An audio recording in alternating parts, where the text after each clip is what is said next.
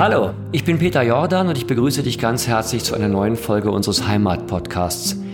Lasst mich euch das folgende Gespräch kurz einordnen. An Heimat arbeiten wir seit Dezember 2019. Weil wir so tollen Zuspruch auf unsere Einladungen bekamen, konnten wir im Dezember mit der Produktion starten. Das folgende Gespräch ist vor Corona entstanden und darum reden wir auch nicht darüber. Willkommen bei uns. Ah ja, genau, du musst ja noch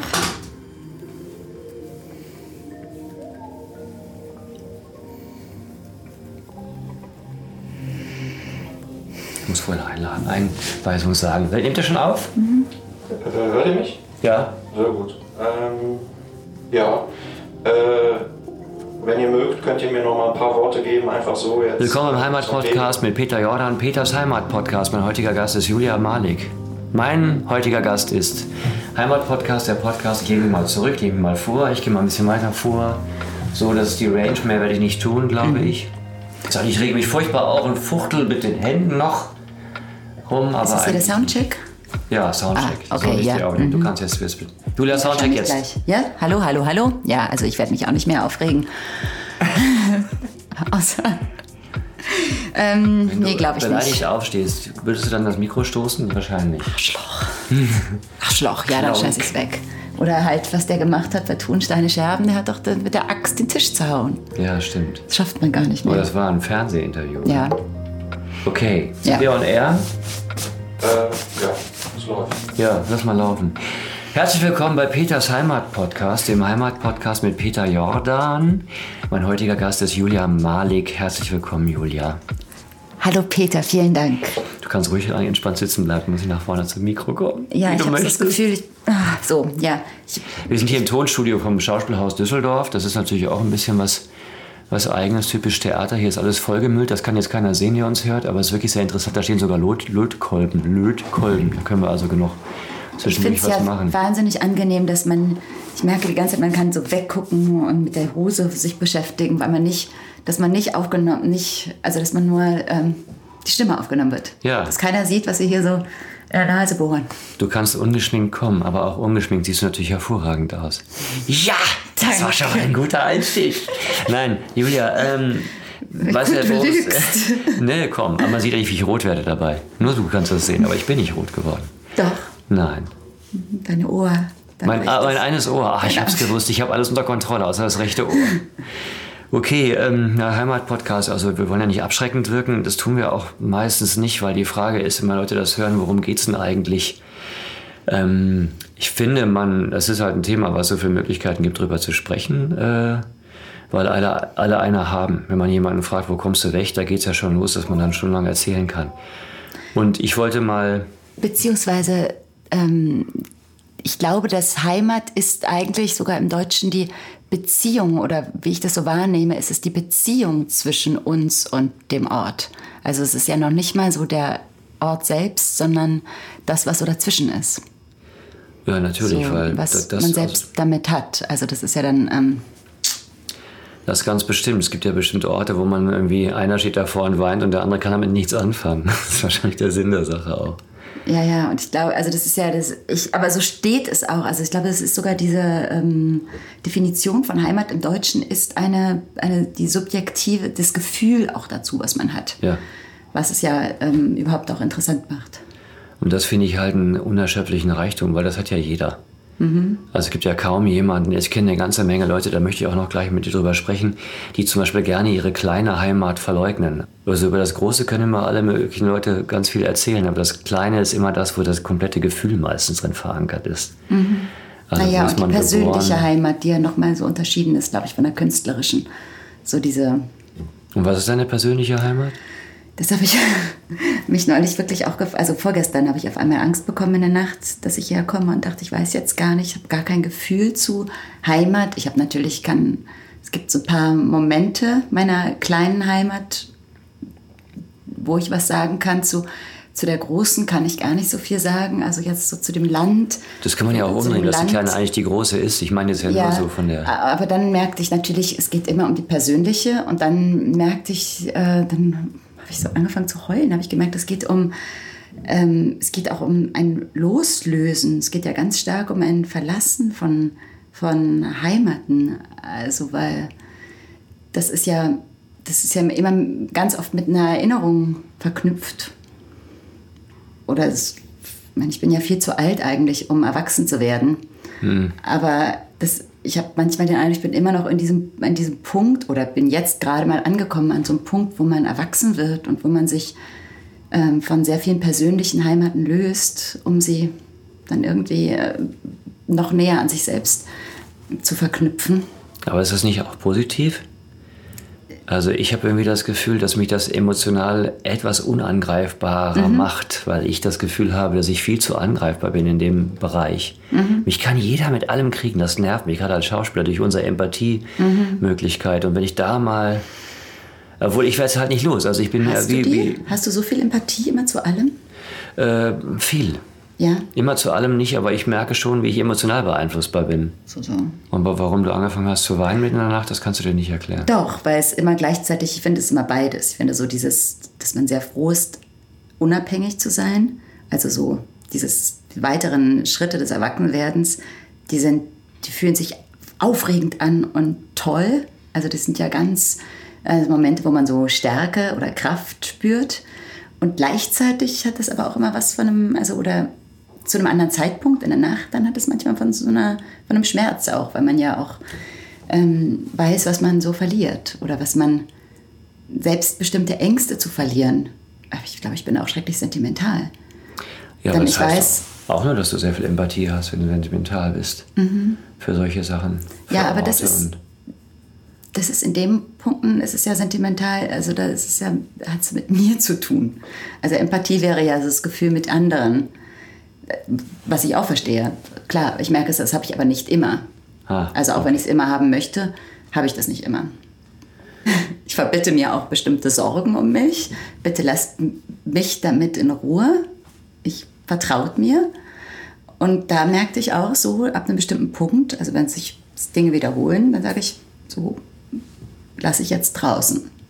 So heute Abend. Ich erreg mich darüber jetzt nicht auf meine, genauso ist es natürlich auch sehr schön und es wiederholen sich ja auch in der Familie auch immer wieder so Dinge. Ja, so Familienstrukturen, wo sich dann so ein Wort, das löst dann sofort was bei einem aus, weil man so viel miteinander schon erlebt hat. Und ähm, wo man auch entscheiden kann, das ist, das ist ja eine ganz starke Heimat. Und trotzdem ähm, hat das ja auch mit, mit einem selbst oft ganz wenig zu tun. Ich finde das Traurige daran eher oft, dass man das Gefühl hat, dass man selber besser loslassen kann als die anderen. Das wäre wiederum der Empathiegedanke mhm. andersrum, weil ich kann mich ja gut reinversetzen, dass ein Elternteil vielleicht denkt, jetzt warum kommst du denn nicht nach Hause oder mhm. warum rufst du mich nur Weihnachten an oder irgendwie halt sowas und du mhm. selber denkst, was Mann, ich will jetzt irgendwie los, was wollt ihr von mir? bin ja selber Vater und ich habe auch schon Schiss, dass mir das dann passieren wird eines Tages. Ja. Weil ich habe es bei mir selber auch beobachtet, bei meinen Eltern oder bei meiner Heimat. Mhm. Die wollten ja damals nach New York. Ne? Ich bin in Dortmund groß geworden und wollte nach New York oder keine Ahnung. Mhm.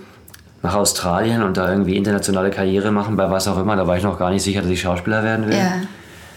Und, und dann. Ähm, ich verstehe es komplett nach New York. Das ist so der Moment von, da ist die Welt.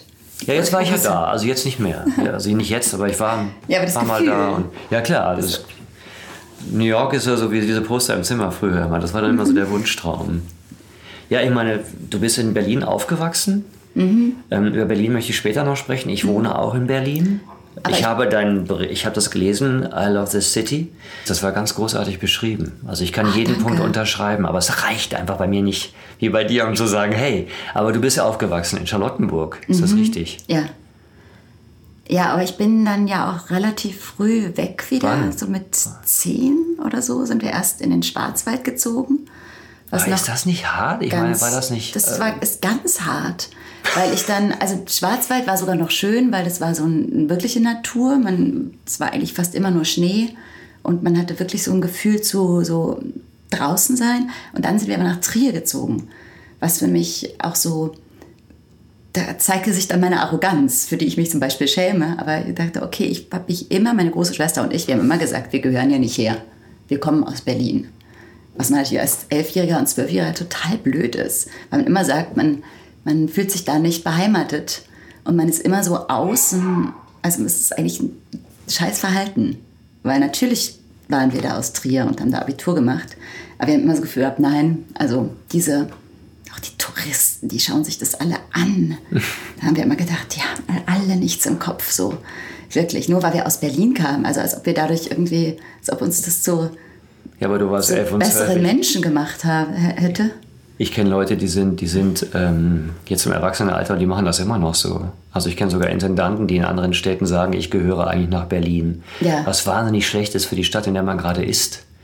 Das ist eine Arroganz, die gerade im jeden Ort. kulturellen Bereich irgendwie ganz schlecht ankommt, wirklich. Ja, ich glaube, ich habe das dadurch auch gelernt, weil ich dann auf einmal gemerkt habe, ich bin da immer, also ich habe es natürlich danach erst gemerkt, als ich dann wieder nach Berlin zog später oder nach Hamburg, was viel schön, was auch sehr schön war. Und dann nach Berlin dachte ich mir, ja, okay, dann ist man jetzt da, aber Berlin ist auch nur Berlin und ähm, so. Ja, Und inzwischen bin ich ja immer da, sehr, sehr gern. Ich bin, ich möchte heute zum Beispiel nach Düsseldorf ziehen. Echt? Es ist wirklich gleich so gegangen. Ich war auf dem Markt, habe ich hier so ein Matjesbrötchen gegessen und ähm, Äh. super. Und daneben ist so ein, so ein Französ, so ein, gibt's Austern und Wein, sitzen hier alle und, und essen so. Es dachte ich, super, man ist gleich in Frankreich, ich möchte gleich, ich möchte sofort herziehen. Am Rhein ist es schön. Ja, gut, das stimmt natürlich. Und jetzt ist es bei mir, es ist, es ist wieder verschoben. Jetzt möchte ich immer sofort, wo ich so zwei Stunden bin, möchte ich gleich hinziehen. Aber das nenne ich mal urbane Empathie. Ich, also ich, ich bin es gewohnt, weil ich dich durch diese äh, zeitweise Arbeit in fremden Städten, äh, bei Gastverträgen und so weiter, muss man sich für sechs Wochen zu Hause fühlen, ob du willst oder nicht. Also unternimmst du irgendwas, suchst eine Joggingstrecke oder einen Späti. Wenn, hier gibt es das ja auch, Kiosk, ne? Schwimmbad. Immerhin Kiosk. Mhm. Schwimmbad, irgendwas, um dir eine Regelmäßigkeit zu geben, um dich zu Hause zu fühlen. Deswegen habe ich mir das quasi irgendwie beigebracht. Stammkneipe. Genau. Ein Rewe, keine Ahnung, äh, also darf man keinen Namen nennen, aber so irgendein Supermarkt um die Ecke. Aber dass man irgendwie das Gefühl hat, ich kann mir vorstellen, hier zu leben, auch wenn es hier nicht zu Hause ist. Wenn ich müsste, würde ich das schaffen. Da versuche ich mich regelrecht zu trainieren, um diese Zeit auch zu überstehen. aber das ist ja dann auch ein Heimatgefühl. Richtig. Wenn du jetzt zum Beispiel denkst an Recklinghausen, wo man vielleicht so drei Wochen war bei dem Ruhrfestspielen, da weiß ich, oh, das war so toll, da konnte man nachts in dieses Seniorenschwimmbad gehen. Mhm. Und dann ähm, dieser Italiener, der eine, der war so schlecht mit der Sahne drin. Ja, ja, Trotzdem genau. waren das so. Und das sind ja alles so Momente, die sich, ähm, das habe ich zum Beispiel nachgeguckt, das sind, heißen N-Gramme. Das sind so diese, das hast du wahrscheinlich schon zehnmal gelesen. Sagt jeder, der Nein, ich habe. Medizin studiert, aber N-Gramme ist ein Begriff aus dem Ja. Eiweißmoleküle, die sich so verändern, dass sie Informationen speichern können. Informationen und es sind aber eben mit, äh, so das sind wie so Gedächt, also so Strecken eben auch, die mit Orten verknüpft sind Ja. und wo man dann so Sachen verbindet. Also so entsteht ja dann auch so diese Heimat, äh, äh, nicht Empathie, sondern Mel Melancholie vielleicht auch. Oder denke, oh, das ist jetzt aber schön, wenn man so eine, so eine Pasta, so eine, so eine Pasta mit Sahnesoße isst. eine schlimme dann hat man trotzdem so Pasta. ein Gefühl, so, mm, Naja, die Sachen brennen sich ja auch nur ein, wenn sie verknüpft sind mit einem starken emotionalen Aufwand. Ja. Das ist ja der Sinn der Sache. Und das ist ja natürlich manchmal in unserer Arbeit öfter da, weil man dann jedes Mal so reinschmeißt. Das ist ja auch so ein momentanes also ein Heimatgefühl dann auch, was, was also so ein berufliche Ja, ähm, oder Du, da- professionelles, professionelles, professionelle Gefühle, die natürlich dann echte auch sind. Also ich möchte fast sogar behaupten, man kann sich an den Geruch der Garderobe erinnern, äh, wo man sich ja eh gerne dran oder gut erinnern kann an Gerüche, die ja olfaktorisch bei 3000 verschiedenen Möglichkeiten, die man im Schnitt hat, der Mensch, kommen die öfter wieder, olfaktorisches Gedächtnis. Man kann sich an den Geruch der Garderobe erinnern, wo man seinen größten Misserfolg im Theater hatte. Nachdem man ausgebuht worden ist, da reingekommen ist, man weiß noch ungefähr, wie das riecht. Oder wenn man es irgendwo mal wieder riecht, dann weiß man, das war genau wie in dieser Garderobe. Weil es gibt so ein paar Sachen, das wissen Leute ja auch nicht in unserem Beruf, gerade auf der Bühne. Beim Film ist es so abstrakt und so weit weg. Der Film wurde verrissen, keiner hat ihn gesehen. Okay, ich habe meine Gage bekommen, Schluss. Man schaut ihn sich auch noch oft nicht an. Nee, die guck mal, ich gucke mir meist sowieso nicht, ich schaffe das gar nicht und so. Aber, aber dann, äh, aber im Theater diese Sachen, wo man so richtig, richtig Misserfolg hatte, das ist was, was sich richtig einbrennt. Das ist dann so eine Negativheimat. Also man Ja. will nicht, dass es zu einem gehört, man will es aber auch nicht mehr los. Und das ist auch mit der richtigen so. Diese Jugenderfahrung, ich weiß nicht, ob du gedisst worden bist in Trier, weil du aus Berlin warst, weil ihr euch so benommen habt. Wahrscheinlich, weil wir uns so benommen haben manchmal. Aber ich weiß nicht, vielleicht war ich auch, vielleicht war ich auch wirklich zu groß einfach nur. Vielleicht, Ach so, also, du- vielleicht stimmt es auch, dass man da, dass man nicht. Du warst äh, körperlich groß. ich war, ich war immer so ein, oder eine Weile jedenfalls, auf so Klassenfotos so ein Kopf größer. Hab dann natürlich trotzdem noch die zu großen Sachen von meiner Schwester auch noch angezogen. Weil die waren noch größer. Und ähm, also es gibt wirklich Zeiten, die, also ich hatte teilweise so eine schwere Schulzeit. Und dann, man weiß in der Pause und schon wieder Schulwechsel, wir hatten auch schon, geht man in der Pause, geht man erstmal aufs Klo, wo es auch nicht gut riecht. Mm, Ja, und, ähm, und ist da erstmal so in Ruhe, ist da erstmal so, bevor man sich wieder guckt, geht man zu der Gruppe oder bei der und die hatten auch alle Fern, wir hatten keinen Fernseher. Und dann wurde da immer in den Pausen wurden über, über was am Abend geguckt wurde geredet. Und dann konnte man nie mitreden. Das war so schlimm. So, Ihr hattet keinen Fernseher? Fernsehen- Damals keinen Fernseher? Wir hatten, ich, wir durften nie einen Fernseher haben. So, Ich habe tagelang Fernsehen geguckt und tütenweise Chips gegessen. da ging es dir ich wahrscheinlich noch. besser in der Schule. Ich weiß es nicht, das kann sein. Ich war nicht besonders gut in der Schule, also später schon, aber anfangs nicht. Das kann auch daran gelegen haben. Ich hatte einfach kein Du hast Interesse. zu viel Fernsehen ich habe zu viel. Fernsehen geguckt, ja. Ja, ich war gut in der Schule, aber so dieses, ähm, das hat es nicht Fernsehen gebracht. Aber naja, es hat sich dann irgendwann geändert. Ich weiß, dass man erstmal so ein bisschen so einen Pubertätspeak überschritten hatte. Und ich kam auch auf eine andere Schule, das war so ein humanistisches Gymnasium und da mussten auch andere Kinder, durften weniger Fernsehen gucken und mussten Instrumente lernen. Da, da war es dann anders, da hatte ich dann Freunde so. Hast du denn die Kinder da in Trier, also wenn du da hinkamst mit zehn? Was? Da wurde, Da wurde dann auch getrunken. Mit zehn? Nee, dann später eben. Dann als, also bei der so Oberstufe. Ah. Ja, das Dann gehört sich ja leichter so. mit den sozialen Kontakten. Ja, ja, klar, das gehört sich ja so. Aber hast du denn die Kinder auch als anders empfunden, wenn du als Zehnjährige da hinkommst? Also wenn du dich noch erinnern kannst aus Berlin? Sind die Berliner Kinder anders? Sind die anders? Weil ich frage nur, weil mein Sohn äh, kommt nach Hause und sagt, ich sage ihm dann, wann kommst denn du, wann hast du denn heute Sport? In der Schule, ist in der ersten Klasse. Und er sagt zu mir um elf. Also elf mit Ö. Elf? Ja, statt elf. Elf ist aber nicht berlinerisch. Elf? Ja. Doch, wie Tisch. Tisch? Na schon, das ist ja ein regionaler Akzent und ich merke plötzlich, mein Sohn beginnt eine Heimat zu entwickeln. Ja. Und ich spreche ja relativ Hochdeutsch, obwohl ich aus der Region komme, aber er, er hat meinen Slang nicht übernommen, sondern natürlich den von da, wo er aufwächst. Das ist auch ein Punkt, der mich dann äh, über Eck traurig macht, weil ich so denke, okay, ich kann ihn jetzt nicht wieder da rausreißen, ich habe das jetzt zu akzeptieren, das hier ist seine Heimat. Also der ist jetzt sechs, okay, man könnte ja Ja. auch, du bist ja auch mit zehn umgezogen.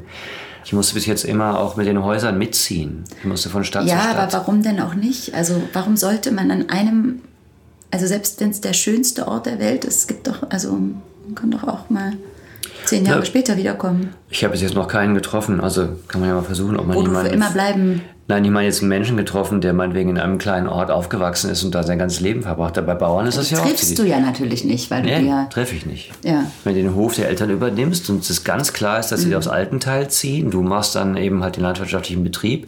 Die Frau lernst du kennen aus dem Nachbardorf, die kommt dann, ihr habt euch mit 16 getroffen, dann heiratet ihr, dann kommen neun Kinder Mhm. und dann geht das immer so weiter. Also das habe ich noch nicht erlebt halt. Das Doch, ich habe die in Frankreich getroffen, diese Bauern. Das ist so zwei Stunden vom, von der, vom Mittelmeer entfernt. Und da kam man so aus Paris und dann sagen sie, oh, Paris soll schön sein. Also fünf Stunden von Paris entfernt. Und dann ähm, sagt, ja, wir fahren jetzt dann nächste Woche weiter ans Meer. Sagt, oh, das Meer soll auch schön, das Meer soll schön sein. Und die waren dann, sind dann noch nicht aus dieser Gegend rausgekommen. Also 80-jährige Bauern. Wahnsinn. Die waren ähm, halt die Dörfer außenrum, wo man so gerade so hinkommt. Naja, weit vor dem Brexit habe ich auch, als meine Tante noch in England lebte, bin ich da öfter mal hin und die hatte einen Freund, der sagte auch, er verlässt die Insel nie. Skifahren fährt er nach Schottland und wenn er im Sommer an den Strand will, fährt er nach Brighton. Und tatsächlich hat er England nie verlassen. Ja, Hat auch kein Interesse. Er meint, ich habe ja, was ich brauche. ja, ich weil das hat ja macht ja auch großen Sinn, weil die also es passiert ja auch sehr oft, glaube ich, dass man sich zwar woanders hin bewegt, aber das, wo man herkommt, nicht aus sich raus. Ja, das, ja. Also ich meine, dann, dieses ganze Rumgefliege durch die ganze Welt, also tourismusmäßig, ist ja auch, ähm, weiß man ja auch nicht, ob das, naja, es ist wahrscheinlich schon gut, das alles mal zu sehen, was anderes zu sehen und einen anderen Blick dann wieder auf, auf sich und seine Menschen, Mitmenschen zu Ja, aber es ist natürlich schon, ähm, das sagte ja auch eine andere Kollegin von uns, schon absurd, wenn Leute nach Asien fliegen, um sich dort zu finden. Ne? Ja. Das ist dann, da würde ich dann lieber zu Hause ein bisschen suchen, zum Beispiel bei der eigenen Heimat oder was da schiefgelaufen ist oder was man vielleicht zu Hause noch regeln sollte oder vielleicht sollte man mal zurückfallen in den Heimatort, wenn da noch einer ist, wo man sich entschuldigen möchte. Ne? Auf so einen Gedanken kommt man ja irgendwann, wenn man älter wird, dass man denkt, ich möchte noch irgendwas, irgendwas bereinigen oder erledigen oder da ist irgendwas im Argen, was ich noch machen könnte. Ich habe immer Schuldgefühle, wenn ich in Dortmund vorbeifahre. Obwohl man wahrscheinlich diese ganzen Schuldgefühle, die man so hat, auch mal in Frage stellen kann. Wie weit man sich da so festhält und äh, zurechthält mit Schuldgefühlen und sich selbst fesselt mit diesen ganzen Schuldgefühlen. ist ja so ähnlich, als wenn man die ganze Zeit immer alles richtig macht und Müll trennt und darüber vergisst, wer jetzt eigentlich wirklich mal schuld ist. Und ähm, man hält ja auch sich selbst mit so vielen Schuldgefühlen auf, die wahrscheinlich sehr sinnlos sind.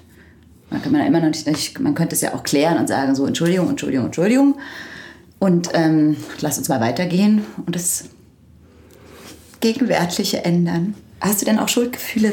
Ach, ich weiß gar nicht. Man, ich versuche die ganze Zeit, das zu verknüpfen mit dem Thema, aber vielleicht kann man das ja tro- trotzdem fragen. Hast du denn auch Schuldgefühle zu deinen Kindern, gegenüber deiner, deinen Kindern? Dass Du Nein. denkst, ah, ich bin zu wenig da oder ich bin Ach so. Naja, viel ich glaube, da ich glaub, das, denk an was anderes. das ist, glaube ich, implantiert, dass man das hat. Das muss man haben, sonst sorgt man nicht genug für sie. Das ist, glaube ich, vorhanden. Mhm. Ja, ich versuche auch immer, was meine Kinder betrifft, mich an mich von früher zu erinnern, an meine Heimat, wie ich aufgewachsen bin. Ob da irgendwie ich jemals, also so gespiegelt, mich so meinen Eltern gegenüber verhalten habe, dass die das Gefühl kriegen konnten, sie machen irgendwas falsch. Weil da habe ich dann schon das Gefühl, dass ich das ähm, manchmal denke, äh, was war damals? Habe ich da so viel Ärger gemacht? War ich da auch so? Das ist, kommt durch die Kinder natürlich, dass ich drüber nachdenke. Was mich entschuldigt ist generell, dass ich das Gefühl habe, ich kann mich erst erinnern ab vier, fünf, was eigentlich normal ist, erzählt einem auch jeder. Ja. Deswegen, wenn mein Dreijähriger Ärger macht, weiß ich immer, egal was ich mir sage, er wird sich nicht erinnern können. Ich glaube schon. Ich glaube, ich erinnere mich auch an das vorher, so Gefühl, so ein Grundgefühl, was so. Also was zum Beispiel, meine Eltern waren da, also mein Vater war zu Hause, der ist zu Hause geblieben und ich bin erst mit drei in so eine Art Kindergarten gegangen, aber für drei Stunden zwischen neun und zwölf. Oh, okay. Und mein Vater war zum Beispiel auch zu Hause, der war da, der war jeden Mittag, hat er gekocht. Und das kann ich alles gar nicht, ähm, Ich denke, wenn man das hat, dann kann man auch viel hin und her ziehen. Wenn das eine Konstanze ist, dann äh, Konstanze, eine Konstante ist. Wenn das Konstanze das war meine ist, Konstanze. Gott, ich habe einen Freudchen gehabt. Wer ist denn? Nein, aber ähm, wenn das eine Konstante ist, dann äh, glaube ich, fällt es einem einfacher rumzuziehen. Und dann habe ich ja ähm, meinen Mann kennengelernt, sehr früh. Und da hatte ich immer das Gefühl, ich kann, egal wohin auf der Welt, egal wie wir zusammen sind, dann ist alles. Wenn wir jetzt sagen, wir gehen nach da und da und dahin sofort, ich komme sofort mit, klar.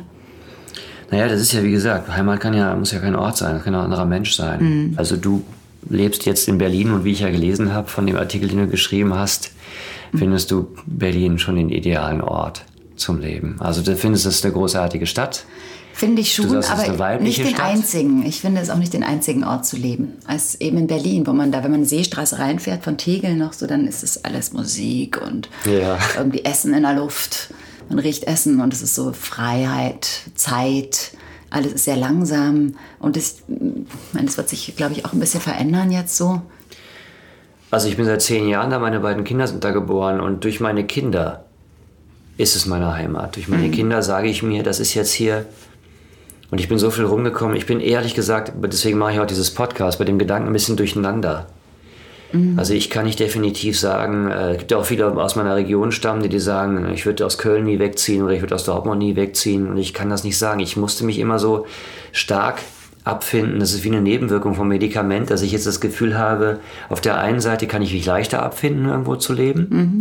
Andererseits bin ich ja ein bisschen abgestumpft, weil ich dann irgendwie gar nicht mehr weiß, was war denn das eigentliche, weswegen ich nochmal hier war. In Berlin bin ich das erste Mal freiberuflich, das ist natürlich schon ganz günstig. Also gerade in Berlin, finde ich. Ja, das ähm, kann Also ein bisschen lost durch richtig die verstehen. Größe. Ich habe das ja schon immer, ich war ja immer frei. Und deswegen ähm, habe ich das ja so gar nicht, noch nie anders wahrgenommen als so eine latente, also schwebend schön und schwebend auch, dass man dann doch irgendwie nachts einen Anfall kriegt und denkt, oh Gott, wie, wie überlebt man dieses Jahr? Mhm. So, so. Ja gut, das kommt noch mit dazu, aber auch, dass man irgendwie dann, wenn es einem schlecht geht, plötzlich auch keine Bindung mehr zur Stadt hat. Also mir passiert das ab und zu, dass ich dann plötzlich denke, was mache ich eigentlich hier? hier will mich keiner, vergesse bloß, dass mich sonst wo auch keiner will. Es sei denn, man sorgt Ja, selber dafür.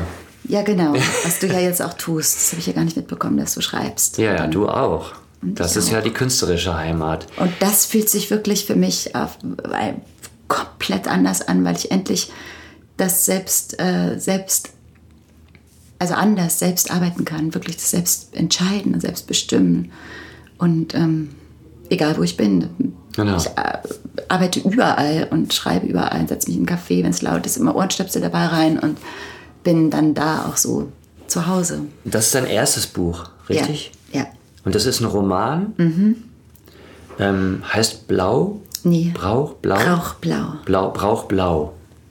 Entschuldige, aber das, Brauchblau. ich habe eine Weile gebraucht, um mir das zu merken. Warum Ja. heißt das so? Es hatte einen anderen Arbeitstitel ganz lange. Es hatte immer einen anderen Titel. Der ist auch irgendwie so eingeflochten. Das ist so inhaltlich, darum geht es ganz stark. Und dann, ähm, aber ein Kapitel heißt Brauch Blau oder beziehungsweise es ist ein wichtiges, es sagt ein Kind, sagt das mal. Ach, der, der anderen Titel hat ein, lustigerweise auch ein Kind gesagt. Ähm, Okay. Das war auch, äh, kam aus dem Kindermund, und nur da, so, stimmt es. Und ähm, unter dem war das auch so aus dem Kindermund, erzählt aber trotzdem auch was über meine, meine Hauptfigur. Also das Kind sagt, braucht blau, äh, will eine blaue, kriegt eine rote Serviette und sagt, braucht blau, eine blaue, braucht blau, braucht blau. Und, ähm, und für, die, äh, für die Mutter, die Hauptfigur, bedeutet das aber was anderes. Also sie sagte, hat oft gesagt, ich brauche blau und meinte damit was anderes als er das so gehört hat.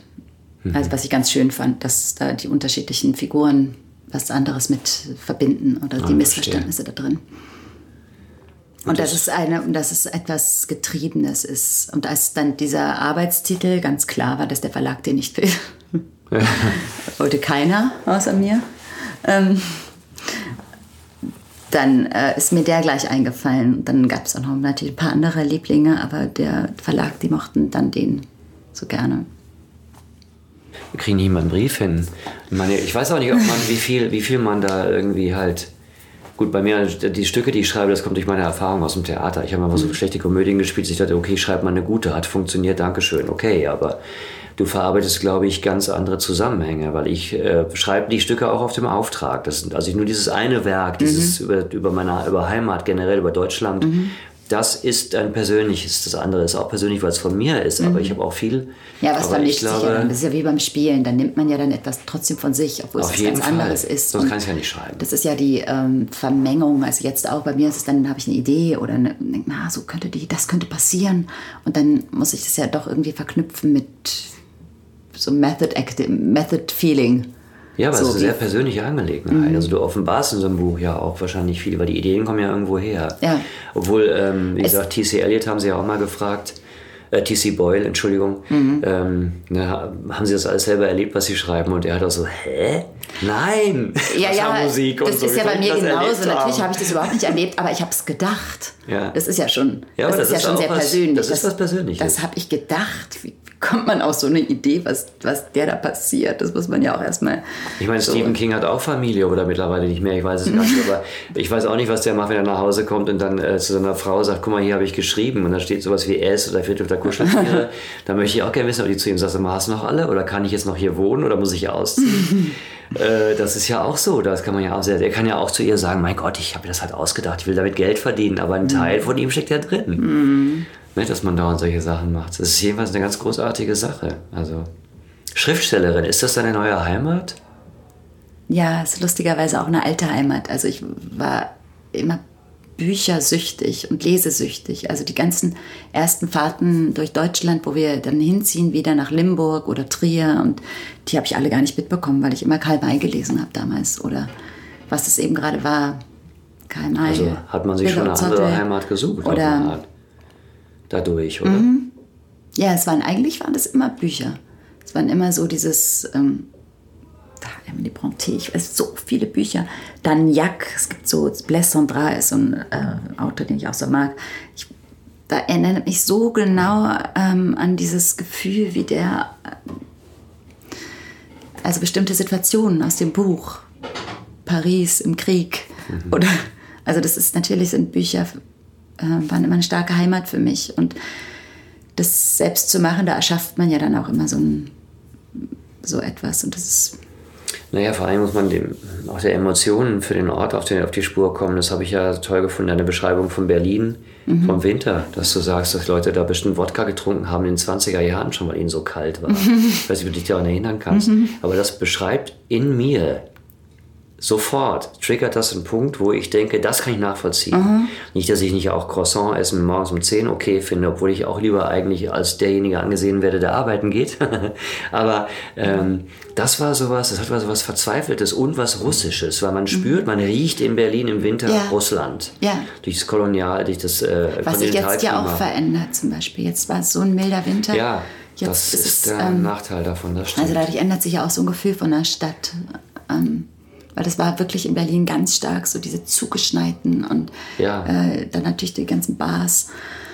Das gelbe ähm, Licht und so. Und immer wenn du reingingst und hast irgendwo ein Wodka bestellt, konnte jeder das verstehen. Es mhm. war nicht so was Ach, Das freut mich aber, dass du das sagst, dass du das beim Lesen da so. Na, es hatte mhm. vor allen Dingen hat so einen literarischen Sound. Mhm. Also du hast ja nicht gesagt, Berlin ist geil im Winter, weil der Schnee irgendwie es weiß und dann wird er grau. Entschuldige, ich möchte jetzt niemandem eine Vorlage bieten, genau, und dann gelb. Wenn die Hunde reinpissen, daraus mache ich jetzt irgendwie ein Lied, sondern, mhm. oder keine Ahnung, sondern du hast gesagt, dass bestimmt schon die, die Russen oder Einwanderer in den 20er Jahren genauso gerne, wenn es so aussah wie jetzt im Winter, Wodka getrunken haben, wie ich jetzt. Mhm. Und da habe ich gedacht, genau das ist ja eben das, was man in den, in den Büchern immer sucht, an, mhm. an Heimaten und an zu Hause Geborgenheit. Mhm. Ne? Weil das da vermittelt auch in der ja. Fremde eine Geborgenheit. Und wenn es nur ein kleiner Wodka ist. Da geht es aber auch ganz stark in meinem Buch drum. Und lustigerweise auch um Heimat, aber das ist also ein Heimat von ähm, zu Hause. Also ich habe ich hab gemerkt, da, also jetzt in der Überarbeitung habe ich gemerkt, also dieses braucht Blau, dieses Blau ist, naja, okay, das will ich jetzt alles nicht sagen, was es auch ist, aber es geht ganz stark um, um, ein, ähm, um einen eigenen, verdammt, das klingt so femin emanzipatorisch, ja, so der das ist mein eigenes Zimmer, obwohl das ist ja auch ein sehr wichtiges, ähm, das eigene Zimmer von, von Virginia Woolf. Ähm, ja, aber so um, um, einen, um einen neuen oder ein, die Trauer, ein, etwas verlassen zu haben und die Suche nach einem neuen Zuhause.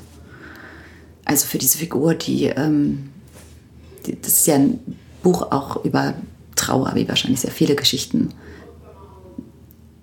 das auch sind, aber etwas Neues zu finden. Mhm. Wo man auch sagen kann, nicht ein Trauer, sondern ein Befreiungsroman, was ja auch mit so einem, mit einem inneren Ort zu tun hat. Aber das ist doch ein guter nachvollziehbarer Gedanke, den viele haben. Mhm. Also wenn das Buch Ihnen da helfen kann zum Beispiel, das ist doch ein Anreiz, sich das zu kaufen und mal zu lesen. Ja.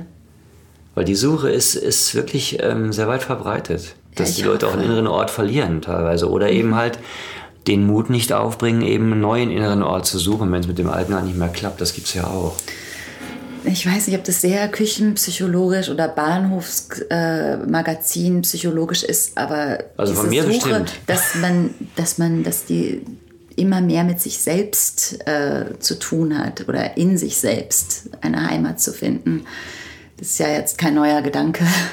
Naja, aber ich glaube, dass das jeder weiß. So küchenpsychologisch ist das wirklich. Aber es tut keiner, oder? Aber der Weg ist sehr schwierig. Der ja. Weg ist ja nicht einfach, sich zu lösen und etwas. Man braucht nur Beispiele für Wege. Dass man das so will, glaube ja. ich, das ist, glaube ich, jedem klar, der das sucht. Aber er findet auch, wie soll ich das denn machen? Und vielleicht gibt es eine Anregung durch. Hm. Das ist halt die verschiedenen Möglichkeiten, die man da sucht, um mir auf die Spur zu kommen. Naja, und was man da so findet, ne? Ja. Man und als man eine Weile so zurückgeschaut hat und gekramt hat. Dann sagt, hui.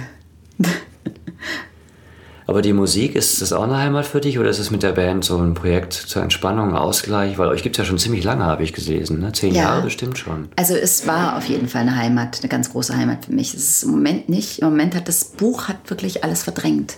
Das Buch hat so ein, ähm, das Buch hat mich sehr asozial gemacht. Also deswegen, wenn ich dich frage mit der Empathie, hast du Empathie, muss ich sagen, dass ähm, ist durch das Schreiben was Neues äh, bei mir passiert. Eine ganz komische, ich versuche radikal ehrlich zu sein die ganze Zeit. Ich denke, was interessiert mich wirklich, was berührt mich wirklich, wenn ich das sehe, berührt, interessiert mich das oder empfinde ich da wirklich mit oder habe ich das Gefühl, ich müsste empfinden? Was wollte ich eigentlich sagen? Ähm, die, die Ehrlichkeit, etwas zu sehen, die Ehrlichkeit, nee, was, was ähm, mit der Musik. Ach, das ist, ach die Asozialität. Ja. Ich, ähm, das hat sehr viel. Empathie. Also ich mache das jetzt gerade und jetzt habe ich im letzten Jahr auch, glaube ich, viele Freunde verloren oder sie verstehen es dann hoffentlich alle, aber man sagt, okay, ich komme nicht zur Probe, ich fahre nicht mehr zum Konzert. Ich würde gerne, aber ich kann nicht. Ich ähm, bin jetzt in der Überarbeitung, das ist wichtig, das und dann alle wie immer noch. Aber du, das gleiche Buch, haben mich dann wurde ich dann gefragt, aber du schreibst doch schon zwei Jahre dran. Ja, das gleiche Buch. Ich bin jetzt in der Überarbeitung, aber du hast doch schon letzte Woche eine Deadline gehabt. Ja, aber jetzt habe ich eine neue Fassung wieder. Also man sagt, ja, aber das ist mir jetzt wichtiger, als das Konzert in Zittau zu spielen. Aber dieses Jahr spiele ich wahrscheinlich ein Konzert in Zittau. Aber ähm, dann zu sagen, ähm, ich glaube, du hast es auch ein bisschen, dass man so vieles mitmacht, dass man sagt, ja, das ist auch ein interessantes Projekt, da macht man auch mit. Ja. Und den Film dreht man jetzt auch noch und dann Ja. zu lernen, zu sagen, ähm, mache ich nicht, mache ich nicht, mache ich nicht. Ich mache jetzt nur noch Kinder und das Buch. Und jetzt nichts anderes, weil es geht nicht. Ähm, also ich brauche noch viel mehr Raum alleine. Also natürlich kann ich arbeiten in, dem, in der Zugfahrt zwischen hier und da und zwischen Kinder abholen, aber ich brauche, es entsteht noch was anderes, wenn ich ähm, eine Woche alleine bin irgendwo und am Meer spazieren gehe oder sonst wo und ähm, ich, es passieren mir andere Dinge, die ich vor, wo, zu denen ich vorher gar keine Zeit hatte. Also andere Gedanken. Ich habe auch noch nie diese Zeit gehabt, ehrlich gesagt. Mhm. Ich habe mich nie irgendwo hingesetzt, eine Woche mit Stille, außer mal Text lernen für ein Stück Ja. oder was, wo ich mal Hamlet gespielt habe. Da war ich eine Woche lang in der Ostsee, okay, gut, aber, aber so in dieser Kreativität. Mhm. Ich setze mich jetzt hin und hier ist nichts. Ich habe auch ein bisschen Schiss davor, ehrlich gesagt, weil ich es einfach wirklich nicht kenne. Von daher kann ich Mhm. es gar nicht so behaupten, wie ich es gerade habe, weil ich es kenne es nicht. Aber du würdest schon sagen, dass du, ja, Aber das ist dann eben so toll, diese wirkliche ähm, Freiheit, Sachen durchdenken zu können, auch bis zum Schluss. Also was ich jetzt mache beim neuen Buch, das habe ich damals nicht gemacht beim ersten. Dass ich wirklich überlege mir, wo führt das dann hin, wenn ich das mache, wie geht das weiter, dass ich mir eine Woche, über eine Woche jetzt Zeit nehme, nur zu überlegen. Ich schreibe natürlich auch ein bisschen Skizzen, aber was damit passiert, dass man nicht ähm, und nicht einfach nur, ich habe keine Zeit, ich mache jetzt die Szene noch fertig. Weil man dann so stark irgendwo auch in, in, in Sackgassen reinrennt bei dem anderen. Naja, was auch schön ist, ist eine andere Arbeitsweise.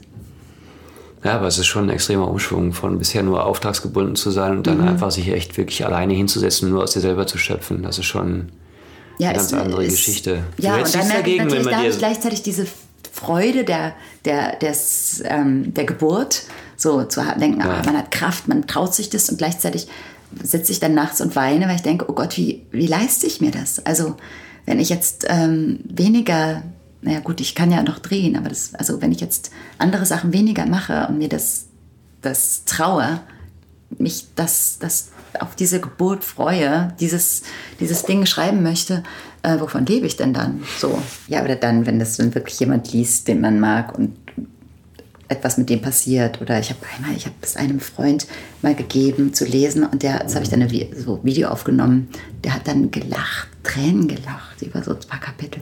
Ich sagte, das ist das Schönste, was es gibt. Das habe ich mir dann eine Weile jeden Morgen angeschaut, wie der geweint hat, so lachend geweint hat. Das ist ja dann auch schön. Ja, das ist, wenn man das durch Literatur schafft, das ist schon wirklich toll.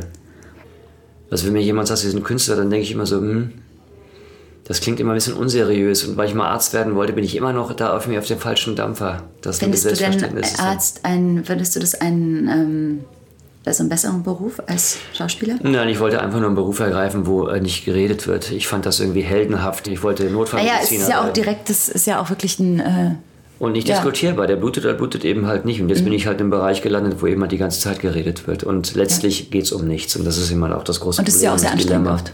Ja, aber das große Dilemma auch des Berufes. ja. Wo Ja, würdest du denn gerne hinziehen, wenn du irgendwie wegziehen wollen würdest? Du hast doch gesagt, du bist jetzt wieder bereit, aus Berlin wegzuziehen. Man, die Hamptons, okay, Ja, um ich da habe zu so eine, ich schreiben. hab eine ganz, ganz schlimme Schiz, Schiz, äh, Schizophrenie, dass ich ähm, einerseits große, unglaubliche Sehnsucht nach einem Land, nach Land habe. Also zum Beispiel in der Bretagne zu leben oder in den Berg, irgendwo in den Alpen oder, also mein Sohn hat, wir waren gerade im, so in, Ber, in bayerischen Bergen, und sagt, er möchte in die Alpen ziehen. Da dachte ich, ja, wunderschön, ja. Oder eben so richtig aufs Land, irgendwo nach, irgendwo an der Ostküste von Amerika oder. Also doch. Mhm. Und dann würde mir wahrscheinlich immer die, also möchte aber immer eine Stadtwohnung. Ich habe ja mal in New York gedreht, das war sehr schön zum Beispiel. Mhm. Aber zum Beispiel vier Wochen da zu, zu sein zum Schreiben würde ich auch sehr gerne machen. Ja, aber vielleicht würde das ja auch reichen, dass man da nicht ganz ja. hinziehen muss. Also ich denke auch, du sagst ja auch Düsseldorf und nichts gegen Düsseldorf, aber vielleicht kann man ja hier auch mal zwei Monate sein. Das würde ich sogar sehr gerne, habe ich vorhin gedacht. Muss man checken, wie die Residenzen in Düsseldorf sind. Ach, da gibt es bestimmt auch Angebote. Wenn das jemand hört, kann er ja anrufen und Bescheid sagen. Mhm. Man kann auch gerne eine junge Schriftstellerin irgendwo aufnehmen. Und ich hoffe natürlich mhm. ganz, ganz stark, dass das Buch ein großer Erfolg wird. Dann gibt es auch gleich so eine Szene, die so am Rhein spielt. Im neuen Buch oder gibt es die bei dir schon im Buch? Rhein heißt dann. Das heißt Rhein. Das Buch Rhein. Also ich meine, ich würde dich als Schauspielerin natürlich vermissen, aber ich hoffe natürlich, dass du in der Schriftstellerei eine neue Heimat findest. Danke. Ja, ich hoffe ich auch. Aber ich hoffe, dass ich auch immer wieder spielen werde. Aber ich glaube, es wird man nie los. Mhm. Und sieht man ein Theater oder kriegt dann doch ein Buch und möchte das machen. Julia, vielen Dank für das Gespräch. Vielen das Dank. Das war ganz toll. Vielen Dank. Äh, sehr schön, sich endlich mal wieder zu unterhalten mit deinem Ja, sehr gerne. Heimat ist eine Produktion in Zusammenarbeit von Big Sun, Tro und Vast Media. Idee und Konzept Anja Prinz und Sebastian Flock. Redaktion Anja Prinz. Ausführender Produzent Michael Opitz. Technische Umsetzung und On-Air-Design Tro. Ton und Schnitt Philipp Zimmermann und Anja Prinz. Musik Florian Deitermann und Matteo Ponzetta. Vielen Dank an alle Mitwirkenden bei Big Sun, bei Tro, dem Düsseldorfer Schauspielhaus und Vast Media. Und natürlich an mich, Peter Jordan. Danke und tschüss. Und Cut.